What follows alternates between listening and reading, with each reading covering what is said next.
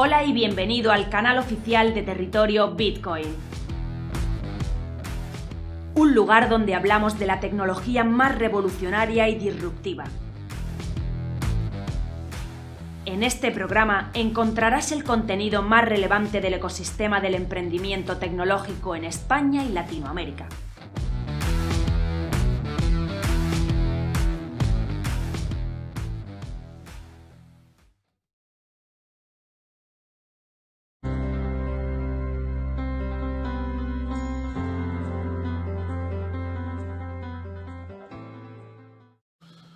El coste del rescate bancario nos ha costado a los españoles la friolera cantidad de 101.500 millones de euros.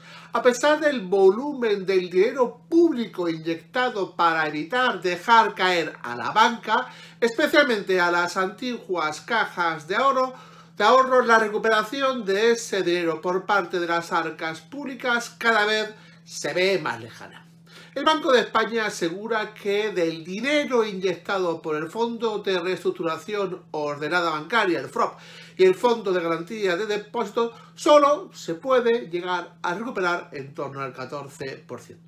El rescate a la banca se hizo vía FROP como por el Fondo de Garantía de Depósito, como, como hemos dicho, donde se aportaron inyecciones públicas a entidades concretas por importes de 66.577 millones de euros, según la cifra que ha facilitado el Tribunal de Cuentas.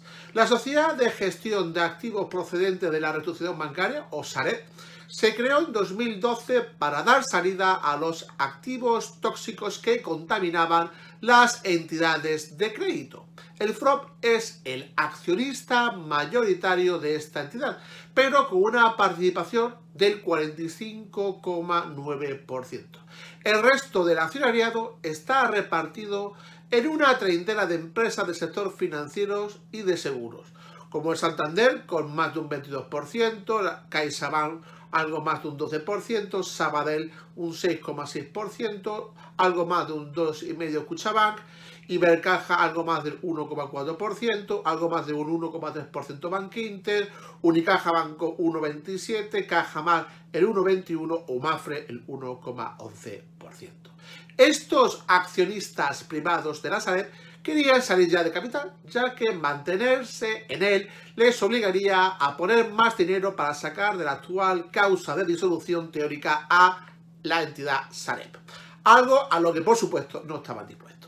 Además, todos tenían ya valorada a cero su participación y han provisionado la correspondiente pérdida a lo largo de los últimos años. Pues bien, a cierre de 2020 esta deuda ascendía a los 35.000 millones de euros, lo que quiere decir que si nació con 50.781 millones de deuda, la sociedad solo ha amortizado el 31%.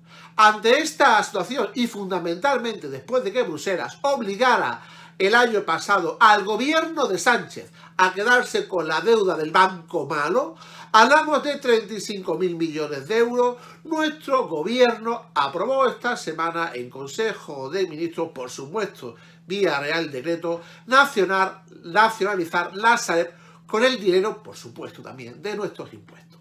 Esta nacionalización supondrá la salida de los bancos, las aseguradoras y otras empresas del capital donde poseen el 54,1%, donde el resto es del Estado, como hemos comentado antes. Menos de 10 años después de la creación de este banco malo o Sareb. En este periodo, las pérdidas acumuladas han provocado un patrimonio neto negativo de 10.500 millones de euros que tendrá que ser asumido, por supuesto, por el Estado y sus ciudadanos. Sareb es un gigante que cuenta con más de 144.000 activos inmobiliarios por un importe superior a los 30.000 millones de euros, que pertenecía principalmente a las antiguas cajas de ahorro que se terminó rescatando. La presumible fórmula que utilizará el, gobierno para la operación podría consistir en ir trasladando gradualmente a déficit estas pérdidas acumuladas y las que se produzcan en el 2021 y en el futuro, que tendrán que financiarse mediante emisión de deuda pública.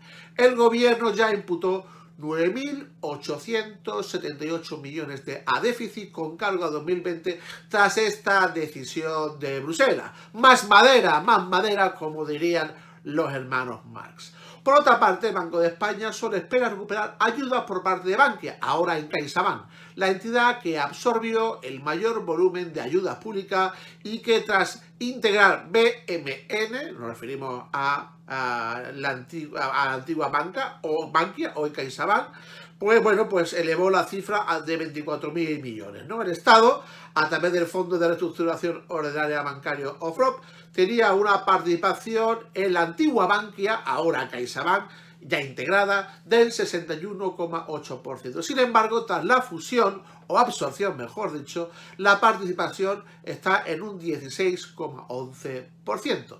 Y el Estado tiene hasta el 2023 para vender este paquete de acciones y así recuperar parte del rescate a Bankia. En la actualidad, esta participación puede tener un valor en torno a los 3.000 millones de euros, pero ya se verá al final cuando termine valiendo.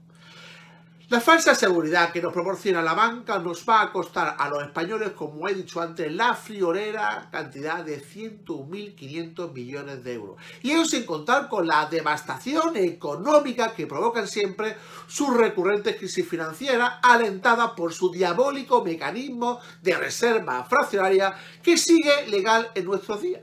Señores, seguimos autorizándoles a que nos roben, pero está en nuestra mano el decir basta ya a esta situación. Actualmente tenemos ya una seria alternativa que nos la proporciona la ciencia y la innovación tecnológica.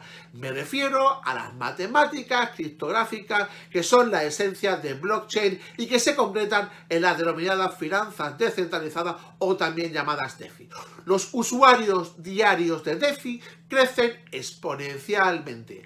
Estamos hablando de más de 250 mil millones de dólares que están bloqueados como garantía en smart contract para generar billones de dólares en servicio bancario de los más diversos y sin emplear la reserva fraccionaria, que como muchos sabemos es la principal causante y recurrente de las últimas crisis financieras mundiales en los últimos decenios. Todas estas fiestas financieras descontroladas siempre las pagan los mismos tontos o pagafantas con sus impuestos. Nos estamos refiriendo a ustedes y al que les habla. Quizá es hora de cambiar definitivamente de acompañante en el baile. ¿eh? Por eh, el bien nuestro, ¿no creen ustedes? Así que bienvenidos a la verdadera libertad financiera que ya nos proporciona a todos las denominadas finanzas descentralizadas o DeFi. Se añoran los plazos fijos con rentabilidades decentes, positivas, y esos días que retribuían como se merecía el esfuerzo que nos supone ahorrar a los que somos gente honrada de la calle, la solución está en la innovación disruptiva que supone DeFi y su tecnología criptográfica.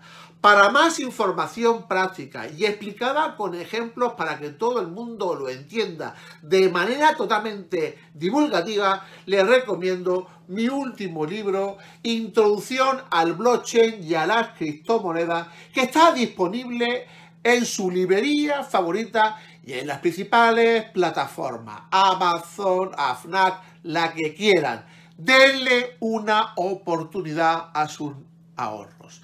A los millones de personas que ya han confiado en esta obra, según los últimos datos que me ha proporcionado la editorial, muchísimas gracias.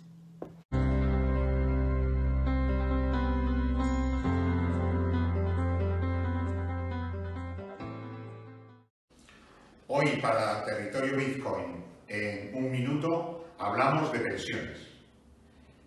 Ya llevamos eh, prácticamente cubierto el mes de enero y resulta que las perspectivas que había de eh, nuevas, nueva evolución en el mundo de las pensiones privadas no han cambiado.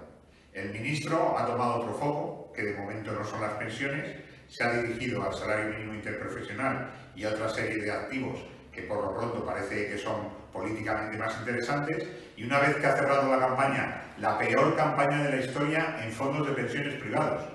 Es el primer año en el que los fondos de, pensiones en el año han tenido más salidas que entradas.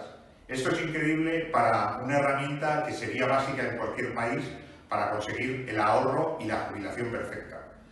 En lugar de pensar que grandes cambios como tienen en el resto de Europa y grandes aportaciones, el ministro sigue empeñado en lanzar este fondo de pensiones privado que no sirve para nada y desde luego tampoco soluciona absolutamente nada. Desde Phil Capital seguimos absolutamente dispuestos a que el mundo de las pensiones cambie y vamos a hacer todo lo posible para que todos los españoles tengan una pensión propia, justa y con grandes rentabilidades. Muchas gracias.